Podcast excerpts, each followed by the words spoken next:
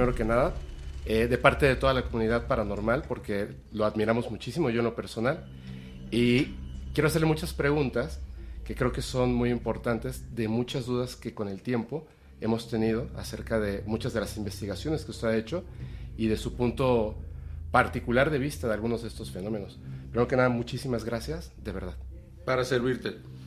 Em, a ver, quisiera empezar, de hecho, desde el principio, en la parte cuando usted se acerca, tengo entendido, a esta parte del fenómeno con Billy Edward Albert Mayer. Con el tiempo, estas, estas evidencias que él muestra, que son pues bastante antiguas, desde 1960, 1980. 75. Bueno, sí, él presenta cosas más antiguas, pero el caso concreto con los pleidianos se inició el 28 de enero de 1975. Ok. ¿Qué pasó después? ¿Por qué, por qué ese contacto con evidencia se pierde? Bueno, él eh, dejó de tener ese contacto. Ahora dice que tiene un contacto, pues casi, casi, ¿qué te digo? telepático, ¿no? Prácticamente, sí. Y esa parte yo, pues, este, realmente no la manejo, ¿no? Yo, como periodista, necesito evidencias físicas, necesito algo que tocar, algo que investigar, necesito ver imágenes, necesito hablar con testigos, necesito escuchar sonidos. Todo eso lo presenta él entre 1975 y 1982. Y a partir de ese momento, pues él deja de, de fotografiar a los objetos, deja de, realmente tener un contacto. Nos recuerda que hubo incluso atentados en contra de su vida. Así es. Entonces, pues él yo creo que también estaba un poco cansado, o la tensión o la presión, no lo sé, la verdad es que no lo sé, pero pues dejó de tener ese contacto. O fueron ellos, ¿no? Que realmente decidieron que o sea, había cumplido el objetivo, ¿no? Claro, y también para salvar su vida, ¿no? Puede ser. Quizá, o sea, te repito, las razones eh, solamente él las sabe, pero él te dice que sigue teniendo contacto cuando tú hablas de eso y es un contacto ya, este, pues supuestamente, pues prácticamente telepático, no personal, no físico y, y pues esa parte yo ya no la investigué. Claro. Ahora, en el momento en el que sí estaba él teniendo estas evidencias y que, que usted las estudió, de hecho trajo el caso a México y todo esto, en este boom que hubo, ¿Usted considera que el caso en ese momento, particularmente en ese momento, era real? Yo creo que sí. ¿A mí qué me convenció? Bueno, además de los análisis a los metales que se hicieron en la, en la IBM, en Ginebra, en Suiza, y que determinaron que esos metales no habían sido elaborados en la Tierra, que habían sido elaborados eh, al alto vacío. Recuerda que la primera vez que hubo la oportunidad de haber fabricado algo fuera de la atmósfera de la Tierra fue con el Skylab, y si no me recuerdo fue en el 77. Y él había presentado estos metales antes que habrían sido, de acuerdo a la investigación, fabricados en el espacio. Eso a mí me convenció mucho. Eh, las, los análisis a las fotografías, las películas y, sobre todo eh, lo que más me convenció a mí fueron algunos de los mensajes que él recibió. Uno que me impresionó fue de que lo recibió en el 75 de que la capa de ozono se estaba destruyendo, ¿no? De que eh, ya había una considerable destrucción, de que el gas de bromo era uno de los responsables. Y este, esto se, hasta el 85 se empezaron a tener noticias de que estaba ocurriendo. Entonces, yo investigué primero el caso de Meyer, supe de esa información, y a mí me toca investigar eh, la destrucción de la capa de ozono y me impresionó que más de 10 años antes del primer aviso de que esto ya estaba sucediendo, él hubiera advertido como una de las partes más importantes de la misión de los eh, pleidianos aquí. Entonces, eso sí, claro que me convenció.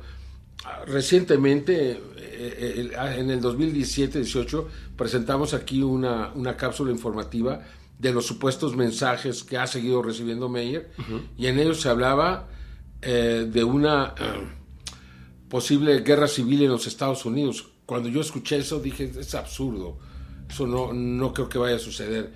Y ahorita, sin que podamos eh, decir que hay una guerra civil, la sociedad americana sí está tan dividida como que es algo que podría ocurrir en cualquier momento. Así es, así es. Entonces, eh, son cosas que digo, bueno, este, o este señor este, tiene una imaginación extraordinaria, o realmente recibe información de alguien más. ¿no? Claro. De hecho, también había hablado de, de esta, eh, de la pandemia. Yo vi un video, de hecho lo estuve buscando, eh, en el que justamente usted estaba hablando de esto, de la información que había recibido Billy Mayer. No lo, no lo encontré otra vez. Debe estar, o sea, y, y, tenemos nuestro especialista y una persona que ha investigado toda esta información, tú puedes hablar con él. Uh -huh. Y bueno, son muchas cosas alrededor del caso de Meyer que le dan credibilidad. ¿no? Ahora, hablando de esta parte de la credibilidad, es que noto mucho, por ejemplo, eh, que eso en, en un principio con la gente en el podcast es gente muy joven. Entonces, de repente, cuando se quedan con la idea que la televisión les va vendiendo de ciertas cosas. Entonces no forman un juicio inmediato, sino que toman el juicio que la televisión o, que se habla en las calles, digamos, se obtiene.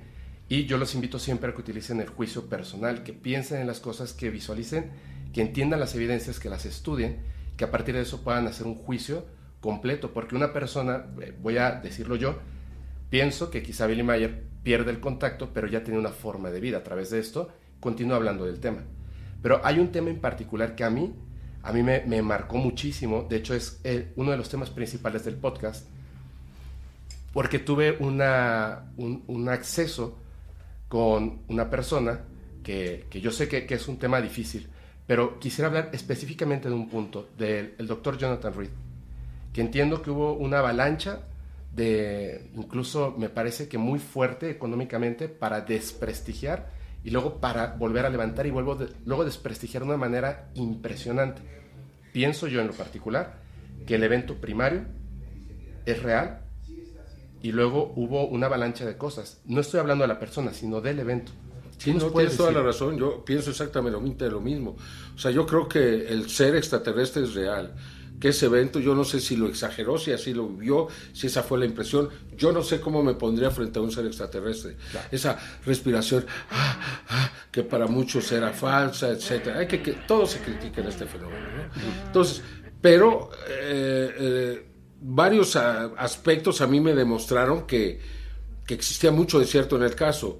Uno de ellos fue el testimonio de Harold Chacón, un biólogo que participó con los dos médicos que mueren de manera sospechosa y que poco antes de dar a, conocer los resultados de los análisis de, del cuerpo de este ser, porque se tomaron muestras, se le dieron a los, a los científicos y estos estaban, de acuerdo a Harold Chacón, a punto de darlo a conocer con una noticia extraordinaria.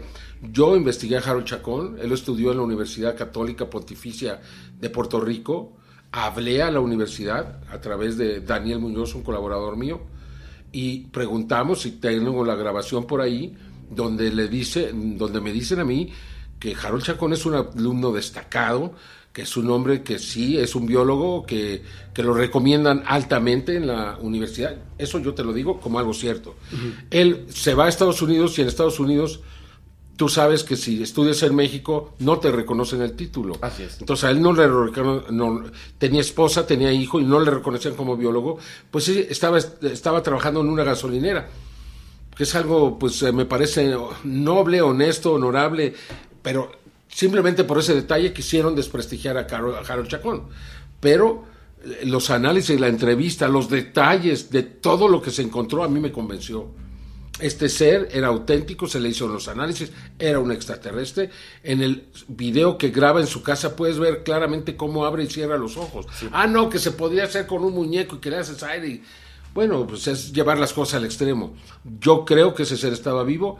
Yo creo que esa historia de que se le escapa también es cierta. Yo creo que el ser, si tú metes a un ser que lo golpeas en la cabeza y lo metes a un lugar frío, congelado, podría salvar la vida, como ocurrió con este ser. O sea, hay muchos detalles, ¿no?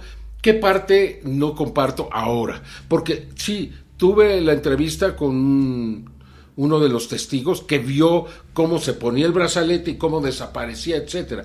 Un hombre que fue Marine de los Estados Unidos, un hombre con un nivel de honestidad y credibilidad que en su momento yo consideré muy real. Sin embargo, después de que me entero, el propio Reed me, confesó algunas mentiras que me había dicho, otras cosas que no pudo demostrar, pero las mentiras eran como había muerto su amigo.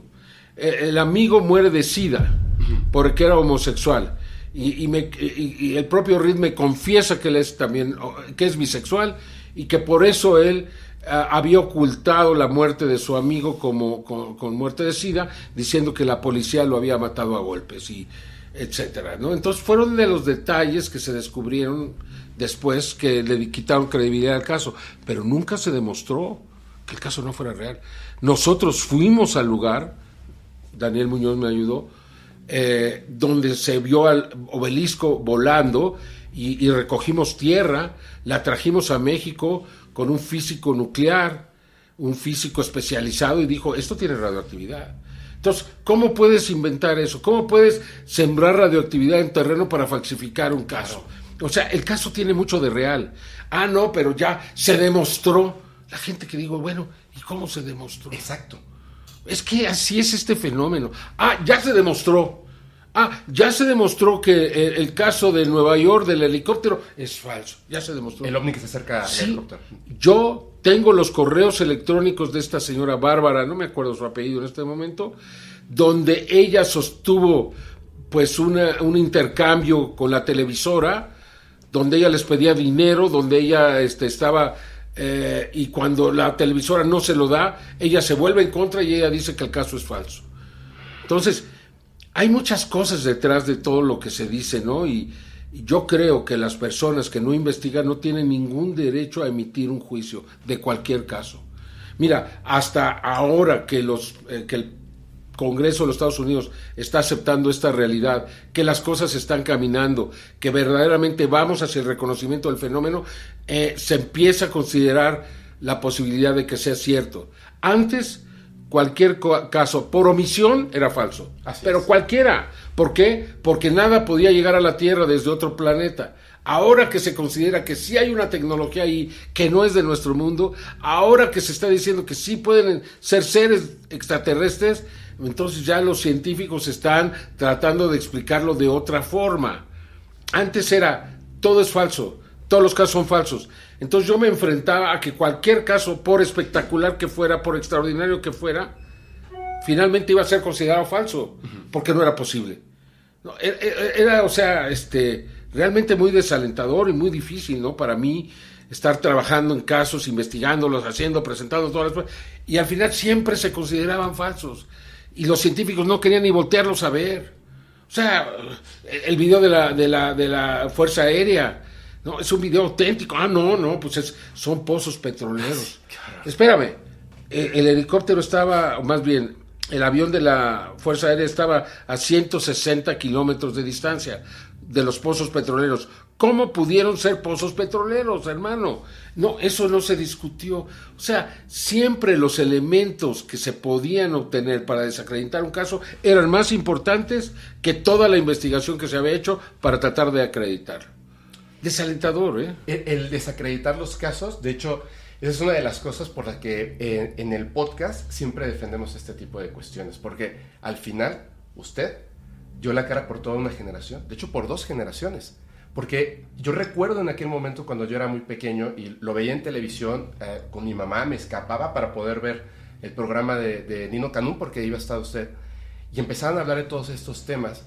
Cuando por fin pude ver un ovni y estaba súper emocionado, claramente a la luz del día, lo contaba con mis compañeros y en ese momento yo era ridiculizado.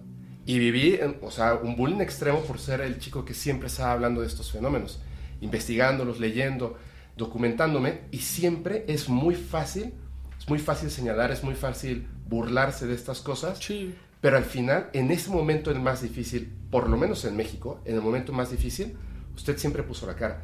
Y me parece que es incorrecto, no de la ciencia, sino de, los, de las personas de ciencia, que teniendo las evidencias, arriesgando la vida a muchísimas personas, el, la credibilidad y más, simplemente no volteen a ver la evidencia. Y tengo una duda al respecto, porque de hecho lo, lo platicamos en el podcast y la gente se queda así impresionada. Esta persona, que voy a emitir su nombre, en Perú, ¿se comió la cucaracha? No, la arqueóloga no. Todavía no, todavía espérame, ahí viene. O sea, ya el ADN de las momias de Nazca está en, subido en un sitio especializado de Internet y, cualquier universidad eh, especializada puede bajarlo y puede investigar el caso abiertamente. Y se van a dar cuenta, si lo hacen bien, que no hay ningún organismo, ningún espécimen en la Tierra que sea igual a las momias de Nazca. Entonces, cuando eso ocurra y se den cuenta que estamos ante algo verdaderamente extraordinario y así se reconozca, yo voy a ir con mi botellita, mi cucaracha y la mayonesa, porque dijo que ella prometió que con mayonesa. Entonces lo voy a llevar. Debería darles vergüenza, de verdad, a todos estos eh, pseudocientíficos que han actuado de esta manera. En Perú, a los, al tercer día, lo íbamos a conocer dos días después, ya estaban diciendo que yo había llevado estos cuerpos a un taller en Nazca, que había cortado los dedos, este, el pulgar y el meñique, y se los había puesto en la parte superior y había simulado que eran y que había pintado de blanco para simular toda la toda la aberración que yo había hecho, ¿no? Entonces, ¿tú crees? O sea, ¿tú crees que yo este, podría hacer eso? ¿Y tú crees que yo tengo la, los conocimientos para añadir un, dedo meñique a un, a un dedo índice o a otro dedo y que pueda parecer normal? O sea, ese es el nivel de los científicos. Ese es el nivel. Ese es el nivel. ¿Por qué? Porque les destruyes toda su historia, le destruyes todo lo que ellos aprendieron, les destruyes pues eh, todo lo que, eh, lo que han sustentado toda su vida. Entonces de repente, oye, pues ya no es cierto, como ahora el James Webb está demostrando que, que muy posiblemente no hubo un Big Bang. Entonces todo el mundo está así confundido de decir, bueno, ¿qué? Y ahora también hay extraterrestres, bueno, ¿qué? Entonces no sé nada, pues no, no sabes nada. Y esa es la terrible verdad, esa es la terrible verdad. Pero el tiempo va a poner a todo el mundo en su lugar. Claro. Yo siempre lo dije, ¿no? Yo pensé que en el 91, cuando tuve esos programas con Nino Canún, que en 20 años íbamos a llegar a la verdad. Me, equivoqué, fueron 30 años. Pero está llegando, la verdad está llegando, la gente está hablando, este fenómeno se manifiesta y este fenómeno está cada vez más cerca de nosotros. Y es un fenómeno auténtico y pues yo nunca he mentido y tengo el, orgullo y el honor, de decirlo, ¿no? yo nunca he mentido y tampoco nunca he realizado un fraude. Ah, otro fraude, otro fraude. Había una página de un señor ¿cómo se llamaba? Alejandro Sáenz. Y yo sí lo digo porque era un piloto de Aeroméxico, alcohólico, que dedicó toda una página, llevaba 40 fraudes de Maussan y contando. O sea, hermano, yo soy periodista. En primer lugar, yo no creo casos, yo no los hago, yo los investigo, yo los reporto, no los hago yo. A ver, dime una sola vez que se haya demostrado que yo falsifiqué algo. Nunca. Nunca. Por eso, no sé, conmigo no se la acaban, hermano, porque yo he sido un hombre absolutamente ético, he sido un periodista arriesgado, si tú quieres, pero que nunca ha dejado de decir la verdad. Claro. Y, el, tiempo, y el tiempo lo está demostrando. Así es, así es. De hecho, en, en, el, en el podcast, o sea, hay personas que han querido comentar algunas cosas al respecto. Les digo, discúlpame, pero no. O sea, como humanos podemos equivocarnos, pero si yo recibo un correo electrónico con una supuesta evidencia y me están contando una historia y de repente hablo de esto, pero no es cierto, yo no falsifiqué ninguna evidencia. Así es, si así fuera. Pero te digo, a ver, dime qué caso se haya demostrado que no fue real de todos los que se... Inclusive, yo te muestro ahorita las fotografías, el caso de la, eh, del slide que se presentó en el auditorio de un posible ser extraterrestre que de acuerdo a la placa que estaba ahí, era un niño de dos años que había sido encontrado en una tumba en 1896. Yo tengo la fotografía de ese niño. No tiene nada que ver. Claro. No tiene nada que Una placa no demuestra si un cuerpo es real o es falso. No lo demuestra. O sea, el, el tamaño de ese cuerpo era de 120 centímetros. Si hubiera sido un niño de dos años, tendría que haber sido de 76 centímetros hay una diferencia enorme. Y si tú ves los detalles, pues que si me permites se los voy a mostrar aquí. Sí, por favor, gracias. Para que veas cómo, cómo se mueven las cosas. Es que cómo van cambiando mientras la... Yo he visto a creadores de contenido, que voy a omitir el nombre, la verdad, porque esta persona no me parece correcto lo que hace, que mostró evidencia falsa de un supuesto chat con una persona hablando del ser de Metepec. Y me parece, además de que, eh, incorrecto, me parece súper grosero, me parece algo detestable que una persona pueda pagar o crear evidencia falsa para desmentir a un periodista verdadero. No sé. Es- Este, este, este momento se llama felicidad. Aquí está la fotografía real. Ahorita te lo voy a pasar para que la gente lo vea. Muy bien. Aquí está toda la historia escrita y aquí está el cuerpo del ser. Wow. Este es el ser que se encontró por el señor Palmer en 1896. Como, como señala la placa, aquí están los documentos y, y aquí está el cuerpo de- de- del ser que yo presenté. Sí. ¿Hay alguna similitud? Te lo voy a mandar Sí, por para que tú lo veas, ¿no? Y este y, y se lo puedas presentar a la gente, al menos las imágenes. Claro, claro, con y gusto. este porque creo que pues realmente que no se vale, ¿no? Y cuando yo quise demostrar esto en los Estados Unidos, me dijeron, "El caso ya está cerrado." Dije, "Ah, caray, El caso ya está cerrado. Pues no lo tengo en español. Eh, Si me dices tu correo, Sí, está facilísimo. Fepo arroba podcastparanormal.com. pues este mira, te lo voy a mandar en inglés. Sí, sí, sí, está perfecto. Porque eh, no lo tengo en español, fíjate, como lo hice casi para allá. A ver, ¿me dices? ¿El correo? ¿Quiere que lo apunte Sí. yo? Sí. Si quiere, a ver, le pido aquí a Alex. Alex, por favor, puedes apuntar el correo y le pasas Y ahí se los enseña, enséñale las imágenes nada más a las personas para que vean cómo un caso real lo, lo encuentran un elemento que puede, por ejemplo, yo creo, si me preguntas, que ese cuerpo que fue puesto en un museo y esta persona tomó la fotografía, fue poco después del caso de Roswell, fue uno o dos meses después. Yo creo que estaban eh, experimentando a ver si podían poner un cuerpo de un extraterrestre que pudiese pasar por el cuerpo de un niño humano, que fue la placa que pusieron ahí. Es una hipótesis de mi parte, posiblemente esté equivocado, porque no encuentro otra razón por la que hayan puesto ese letrero en ese cuerpo. Pero de que lo que está ahí no es lo que dice que está ahí, eso se los demuestro con las imágenes y la investigación. Ahí están los documentos, ahí está todo lo que yo encontré y pues eh, creo que habla por sí solo, ¿no? Y de hecho, cu- cuando estaba el este. Ahí está, ya está listo para mandarse. Ah, pues mándalo.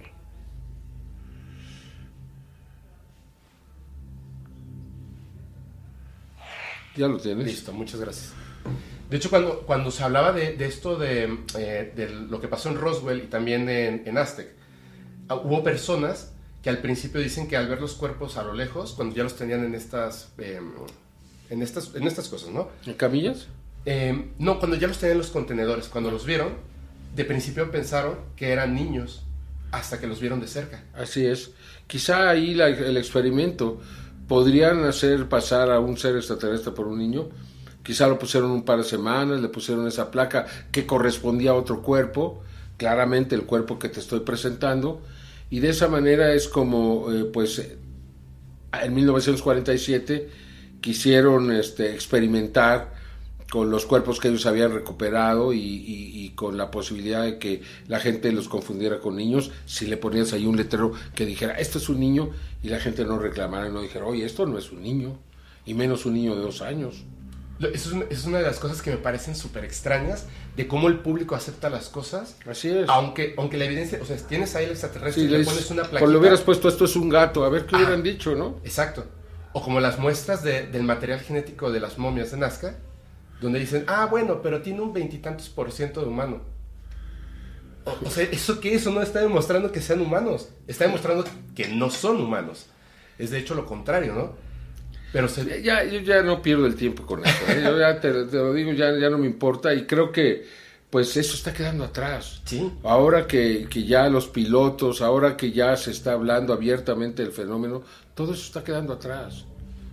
Te- Tengo una duda muy importante, porque eso es algo, a lo mejor que suena eh, como una conspiración. ¿Usted cree que realmente, no estoy diciendo que el gobierno de los Estados Unidos, yo siempre he creído que hay personas de poder detrás de todo esto, detrás de presidentes, detrás de los países, que por alguna razón o ellos sí tienen el contacto o tienen información importante y mantienen un nivel de esclavitud mental en las personas, donde tú vas a creer en esto que yo te diga y van a mantener la información oculta que ellos deseen. ¿Usted cree que existan personas de poder que nos ocultan la verdad a plena vista? Sí, claro. Sí, claro. Aquí en México no. En México las autoridades mexicanas están muy lejos de todo esto. No tienen ni idea. Va a acabar pronto. Eh, en los Estados Unidos eh, son unos cuantos. O sea, en 1947 se creó un grupo llamado Majestic 12. Había seis científicos y seis militares. Y esto ocurrió porque eh, pues estaban viendo que se estaban estrellando estos objetos y tenía que crearse un grupo de científicos y militares que lo pudieran manejar, porque se consideró, por alguna razón, se ha especulado mucho, que no era conveniente que esta verdad saliera a la luz, que podría causar temor, que podría causar miedo, que podría causar este, bueno, miedo y temor es lo mismo, que podría causar este un caos, pues, social. un caos social, que las bolsas cayeran, que las religiones se destruyeran. Entonces, eh, es una de las posibilidades. Pero yo creo, en 1900, una semana antes de que cayera el ovni de Roswell, eh, Albert Einstein y Robert Oppenheimer le mandan una carta a Harry Truman, que por ahí está y creo que te la podemos proporcionar, donde hablan de, ahora que estamos teniendo contacto con seres celestes, con seres del espacio, les vamos a dar oportunidad que bajen donde ellos quieran, les vamos a dar oportunidad que tengan propiedades, les vamos a dar derechos, ¿qué derechos les vamos a dar? ¿Qué derechos les vamos a exigir? Y creo yo que Harry Truman entró en pánico. O sea, no, no, o sea, si hace 70 años, 75, no sabían qué hacer con, con algo así, con las leyes, pues ahora todavía no lo sabemos. Entonces, creo que eso detuvo cualquier posibilidad de que se revelara lo que estaba ocurriendo, la recuperación de naves, de cuerpos, o sea, este, no supieron cómo manejarlo. Y lo que dijeron es, vamos a esperar, si estos seres no se manifiestan, porque hasta este momento no lo habían hecho, no se manifiestan como un peligro, no son peligrosos, no nos atacan, no nos hacen nada, pues vamos a dejarlo ahí. Vamos a tratar de ignorarlo, vamos a tratar de evitarlo, vamos a ocultarlo hasta que hasta que no sea hasta que sea posible. Y eso fue posible por 75 años, hermano hasta ahora que trascendió. El señor Chris Mellon obtiene tres videos, los lleva al New York Times. Estos videos demuestran, grabados por, por pilotos militares, demuestran que, que esto no es de la Tierra. Esto hace que los congresistas reciban a los pilotos, hablen con ellos y, y, se, se, conmueven los congresistas de lo que escuchan, de cómo estos hombres calificados eh, para volar, gente muy inteligente, muy capaz. Hablan de tecnología que puede girar, que se puede volar a 50 mil kilómetros por hora, se puede detener en seco, puede dar vueltas en, de 90 grados, eh, puede meterse al agua, puede salir del agua, puede volar muy rápido debajo del agua, etcétera. Todos esos elementos no existían en la Tierra. No, pues hay que ver si son chinos o rusos. Evidentemente no lo fueron y ahora pues no hay, que, no hay otra que aceptar que estamos siendo visitados. Pero eh, pues tomó todo este tiempo porque fue tan efectiva la, el lavado de cerebro, la, la, de, el descrédito que se le, eh, en el cual se envolvió este fenómeno que nadie se quería involucrar con él. Eh, cualquier científico, cualquier político le, le quemaba las manos, no, aléjate de eso, no, no, te va a desacreditar. Un piloto, si hablaba de un avistamiento, le quitaban su licencia para volar porque estaba loco. No es que, no es que pensaban que estaba diciendo la verdad, sino el tipo se volvió loco. Ya está viendo naves. Pues cómo lo vamos a dejar volar y llevar a 200 gentes ahí bajo su responsabilidad. Todos los pilotos decidieron hablar, veían las cosas, no, mejor no digo nada. ¿no? Hasta que se empezaron a dar las cosas, eh, hay dos eh, personajes, Luis Elizondo y Chris Mellon que cambian la historia, que le dan un giro a esto. Y a partir de ahí, realmente estamos viviendo pues la posibilidad de que muy pronto se acepte que estamos siendo visitados. Y te voy a decir otra cosa, es lo más importante que le puede pasar a la humanidad. Es además la única posibilidad que tenemos de que eh, evitemos las enormes crisis. Es la única posibilidad que nos permita unirnos a todos y, luchar contra el verdadero enemigo que tenemos, que es el calentamiento global. Además de otros, la contaminación, los plásticos, eh, etcétera, etcétera, etcétera, la, la sobreexplotación de los océanos. O sea, hay tantas cosas, pero el cambio climático es lo que podría destruir o podría resquebrajar a nuestra civilización. Y no en mucho tiempo, en 10 años, en 20, en 30 años. O sea, estamos viviendo tiempos eh, verdaderamente históricos. ¿Y qué puede cambiar esto y hacer que todos nos unamos en torno a, la posibilidad de, luchar juntos? Es este fenómeno. El reconocer que no estamos solos en el universo. Es este fenómeno, es lo único. Yo coincidí con Chris Mellon, él me dijo lo mismo, dije, mira, Chris, sin repetir lo que tú me estás diciendo, es lo que yo he venido, pues, considerando. O sea, cuando yo me doy cuenta, yo venía, o sea, mi carrera mucho fue dirigida hacia la protección del medio ambiente. Y cuando llega el fenómeno ovni, ya como, como una investigación profesional, me doy cuenta que es lo único que verdaderamente puede crear la conciencia para evitar el caos. De acuerdo, totalmente. Por eso lo hice y continué. Por eso decidí tomar el riesgo porque yo realmente quiero que la gente cambie, yo realmente quiero salvar este planeta, yo realmente quiero a las generaciones que no están aquí, a los que no han nacido, yo realmente deseo que, que siga este planeta, yo hago todo lo que está en mis manos, yo hago todo lo posible por lograr que, que haya un cambio de conciencia.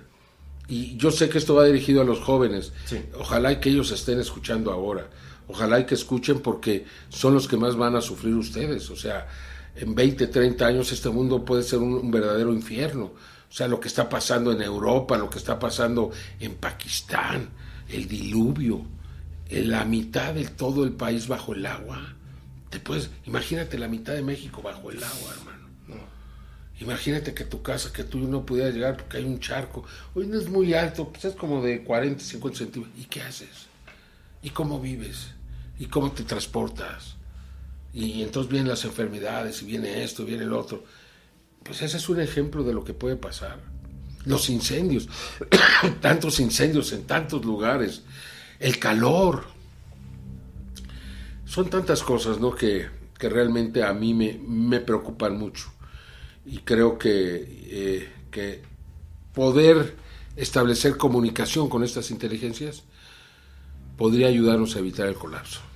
¿Qué debemos hacer para ayudar a, ese contacto. Reconocer que el fenómeno es real, los gobiernos lo reconozcan como tal, lo, si lo quieren investigar, que lo investiguen, pero que empiecen a hacer un esfuerzo por iniciar un proceso de comunicación.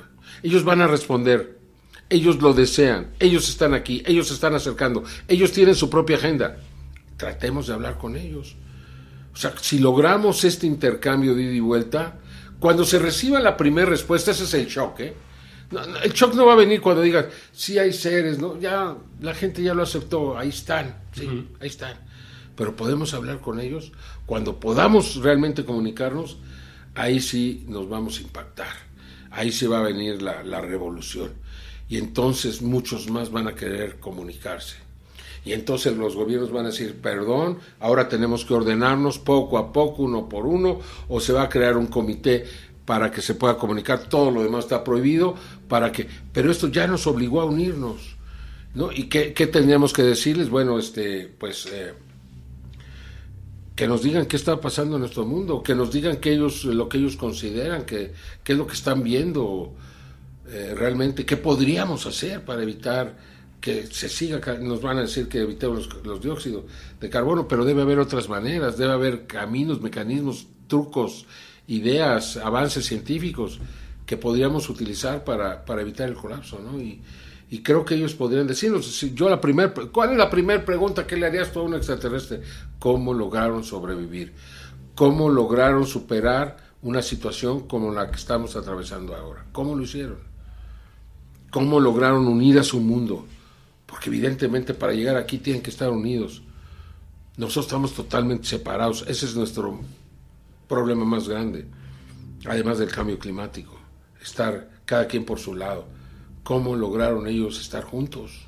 Sí, la gente defiende las ideas y, paradigmas de una manera terrible, ¿no? sí, como, como si cae, lo que yo pienso está bien, lo que piensan los demás está mal, ¿no? No, eso está terrible. Ah, una pregunta. A ver, esa, eh, si la quiere responder, está bien, pero es una duda muy importante. En algún momento en cualquiera de sus investigaciones de este fenómeno, ¿ha habido alguna amenaza para que haga silencio? No, No. no. No, porque este nunca he representado un peligro, ¿no? Quienes recibían las amenazas, quienes habían tenido experiencias o tenían evidencias que eran tan contundentes que podrían demostrar su autenticidad, ¿no? Yo creo que si alguien hubiera sabido que Chris Mellon tenía estos videos en su poder, que los filtra en New York Times y que se hacen públicos, él podría haber estado en peligro, sin duda alguna. Y ahora que estuve, debería haberle preguntado eso. ¿Hubiera estado en peligro si se enteran que tiene estos videos? Hubiera sido una muy buena pregunta. Sí, hubiera sido una muy buena pregunta. El caso, por ejemplo, de, de la autopsia de este ser extraterrestre que se volvió súper famosa y luego dijeron que no era real y que era un. Parece que no era real. O sea, eh, tengo más, eh, pero, pero yo estuve con Rey Santilli y, y, bueno, entonces el tipo es un extraordinario actor. Me hizo, me dijo detalles, me dio cosas, este, no sé. Porque hay veces que creo que un caso auténtico hay tanta presión que, que los testigos, las personas que lo están proponiendo, eh, terminan diciendo no, no era real, no era real, para evitar más.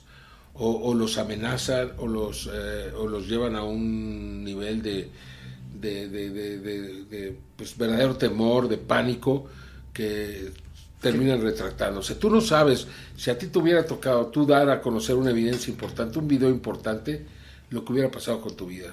Sí, me imagino. De hecho, eh, hay ciertas cosas que investigando los casos, digo, después de la investigación de, de, otras personas, hay cosas que de repente no me cuadran. Como yo en lo personal, el caso de Stan Romanek, no me cuadra lo que pasó de la policía, lo de su computadora y cuando él se autorridiculizó aventando un USB cuando claramente el hombre sabía que se iba a notar que era él el que aventaba el USB.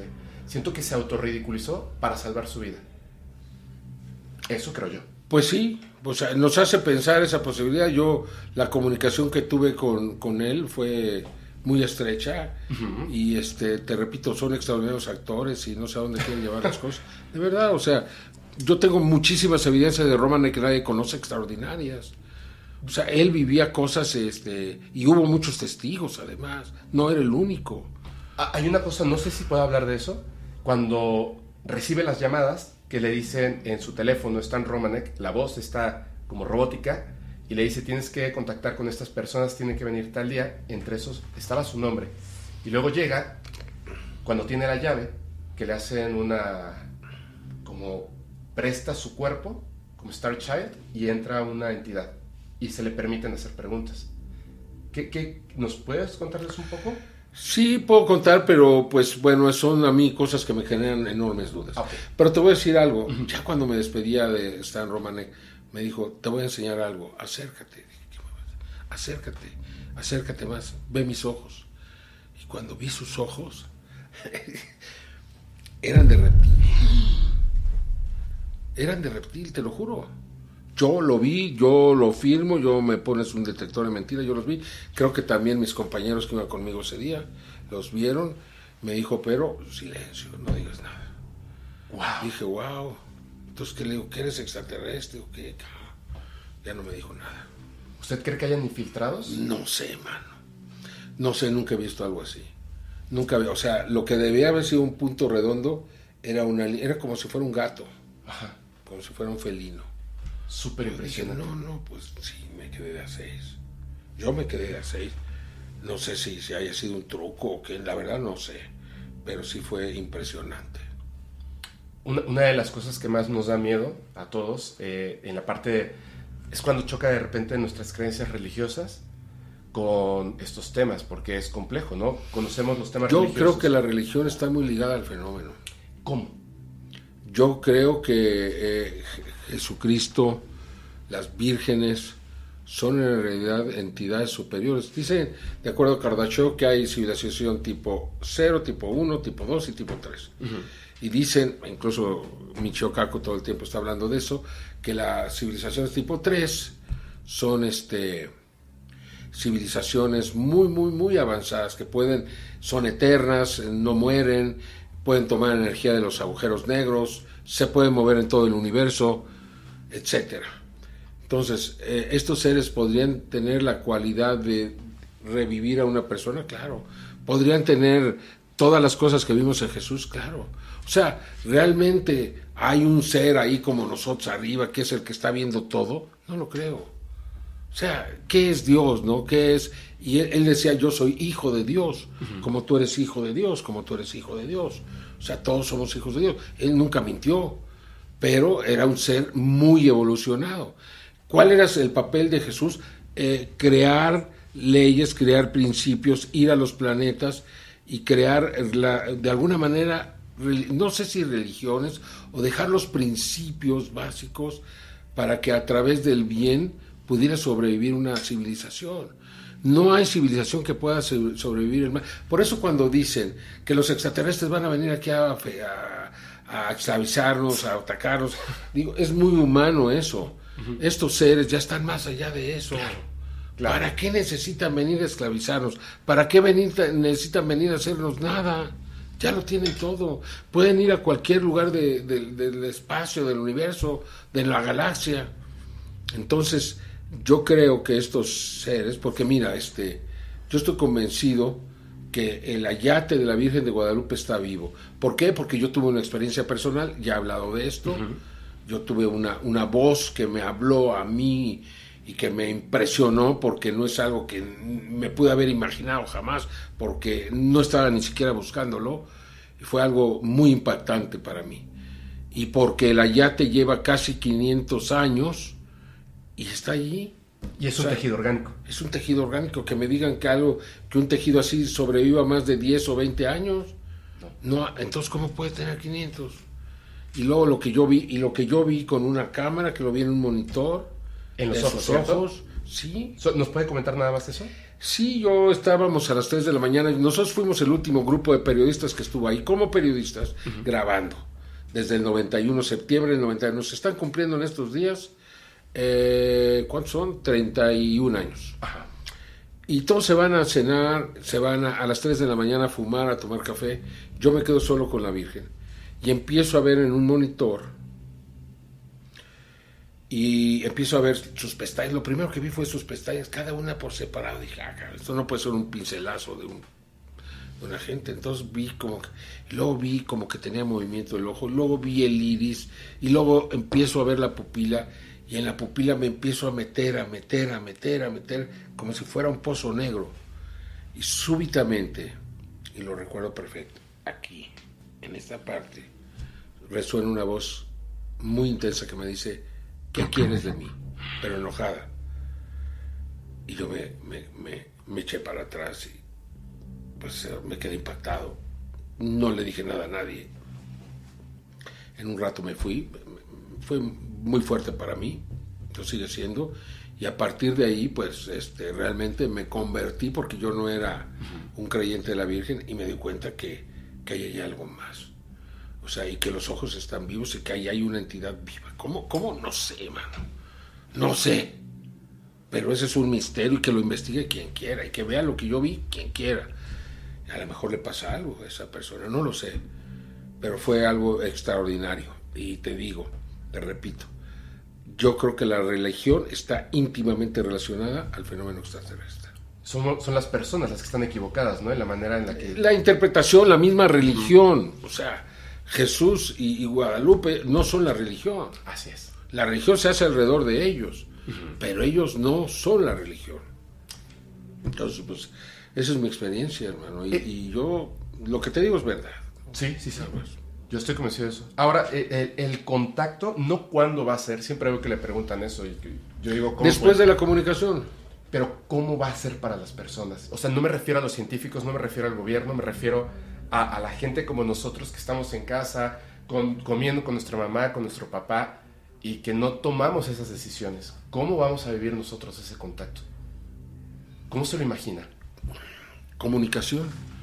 O sea, tenemos que comunicarnos y a partir, no, no sé, no, no me lo puedo imaginar porque es algo que no ha sucedido y nadie sabe, ¿no?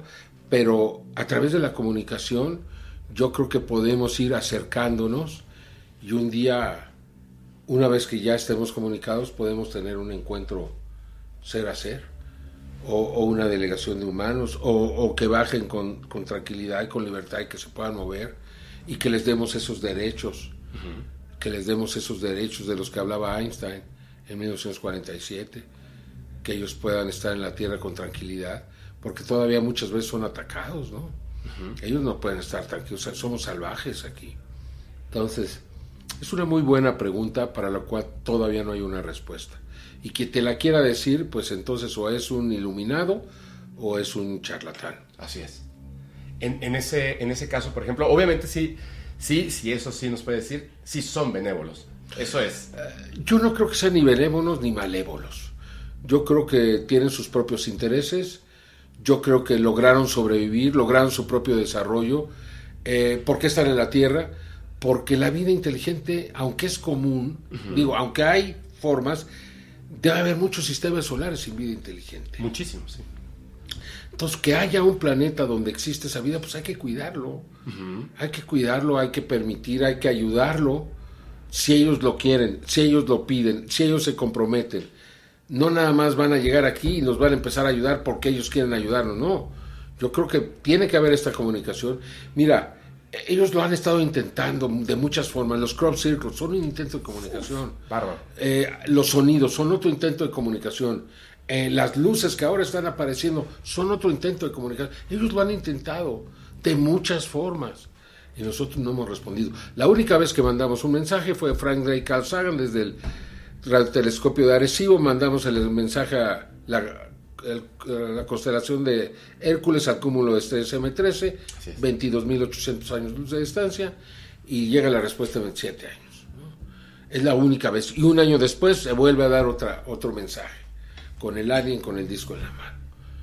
Son las únicas dos veces que verdaderamente hubo esa comunicación, pero no la seguimos, no la ampliamos, no lo hicimos, perdimos la oportunidad, ahora tenemos que volverlo a hacer y ver qué respuesta nos dan y a partir de la respuesta ir armando este diálogo y a partir de ahí poder establecer pues una posibilidad de comunicarnos, ¿no? De hecho, siento que, que, estos, los círculos en los campos de cultivo han sido como un poquito como la escuela, porque empezaron simples. Y era sí, claro, claro, exacto. Es como, esta va a ser la comunicación. Y después se volvió compleja. Eh, lo mismo está pasando con las figuras en el cielo. Así es.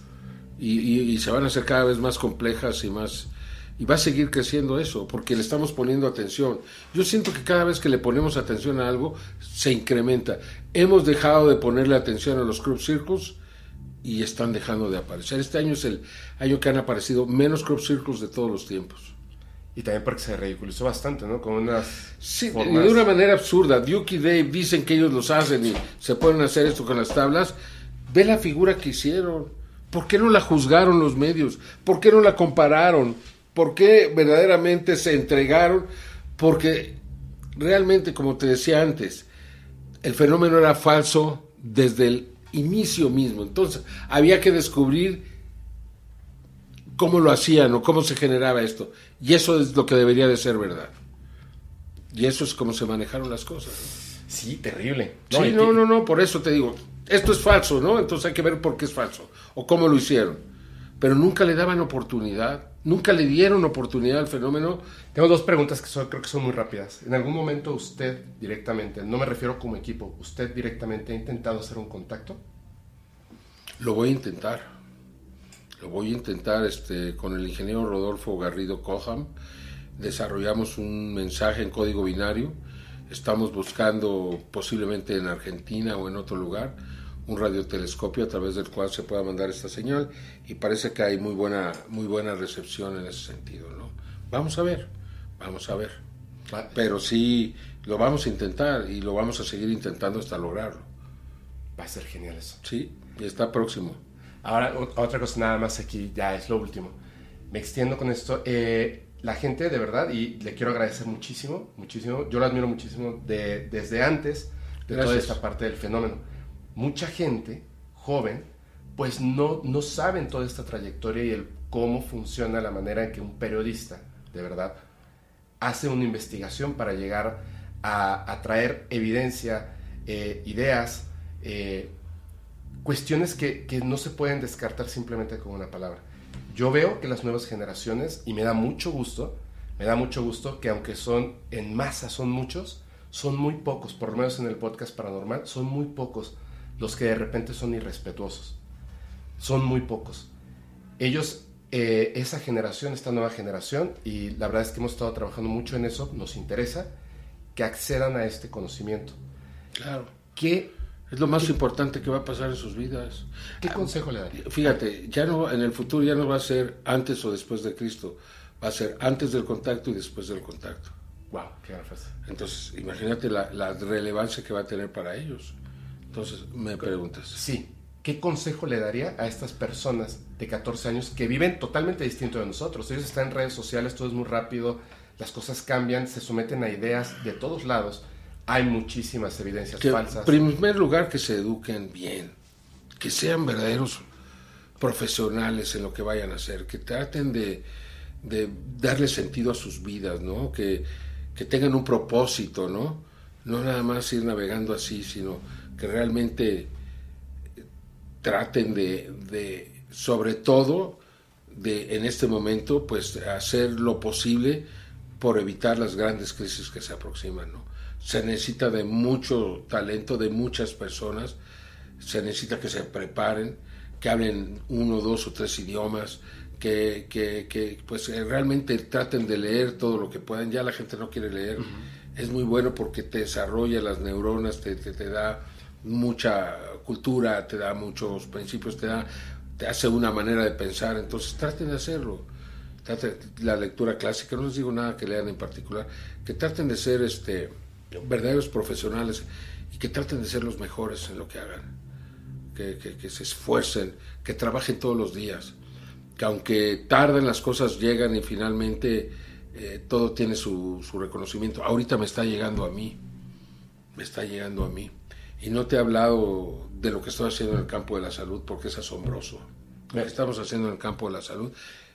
Más adelante, si tú quieres, te doy otra entrevista ya dirigido hacia lo que estamos haciendo para salvar a gente. Si estamos logrando cosas increíbles, estamos enfermedades incurables, los estamos este, logrando vencer.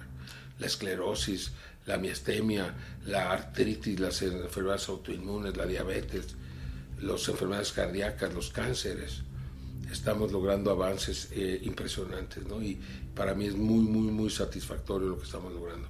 De hecho, ayer escuché, escuché algo que estábamos aquí, escuché y me quedé impresionado de lo que estábamos escuchando. Me encantaría. Sí, le tomo la palabra, me encantaría. Hablemos de salud también, eh, porque Claro. creo que es algo que a todos les interesa, porque verdaderamente pues, todos tenemos un pariente, un amigo, un alguien que esté enfermo y que a lo mejor podríamos ayudar. Muy bien. Pues le agradezco muchísimo. A ti. Muchísimo. Voy a decir algo, discúlpeme, hacia la cámara, que es, es, un, este, es algo que tenemos. Conseguimos la Champions. Muchas gracias, de verdad, lo respeto muchísimo, le agradezco y nos vemos para esta próxima entrevista. Nos vemos pronto. Gracias. Yo soy su amigo Fepo y les recuerdo que si quieren mandar sus historias, experiencias o evidencias, háganlo por favor al correo fepo.podcastparanormal.com. Y ahora sí, nos vamos y les recuerdo que los capítulos del podcast paranormal se disfrutan mucho mejor si los escuchas mientras conduces en una oscura y terrorífica carretera y no tienes a nadie a quien abrazar. Chao.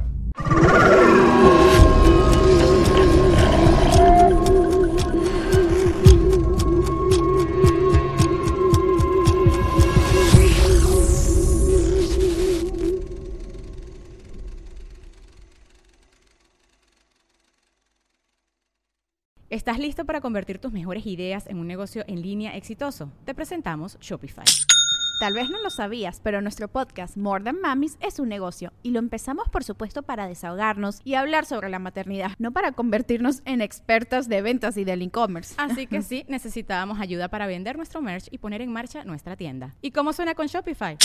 Llegó otra venta. Shopify es la plataforma de comercio que está revolucionando millones de negocios en todo el mundo. Ya seas un emprendedor desde tu casa o desde donde sea, Shopify es la única herramienta que necesitas para iniciar, administrar y hacer crecer tu negocio sin dificultades. Con Shopify puedo gestionar pedidos, envíos y pagos desde cualquier lugar, brindándote toda la información y estadísticas de tus ventas al detalle. Regístrate para un periodo de prueba con tan solo un dólar al mes en shopify.com barra sonoro, todo en minúsculas. Minúsculas. Ve a shopify.com barra sonoro para llevar tu negocio al siguiente nivel. Shopify.com barra sonoro. Hey guys, it is Ryan. I'm not sure if you know this about me, but I'm a bit of a fun fanatic when I can. I like to work, but I like fun too. It's a thing. And now the truth is out there. I can tell you about my favorite place to have fun. Chumba Casino. They have hundreds of social casino style games to choose from with new games released each week. You can play for free anytime, anywhere and each day brings a new chance to collect daily bonuses. So join me in the fun. Sign up now at ChumbaCasino.com. No purchase necessary. Group. Void were prohibited by law. See terms and conditions. 18 plus.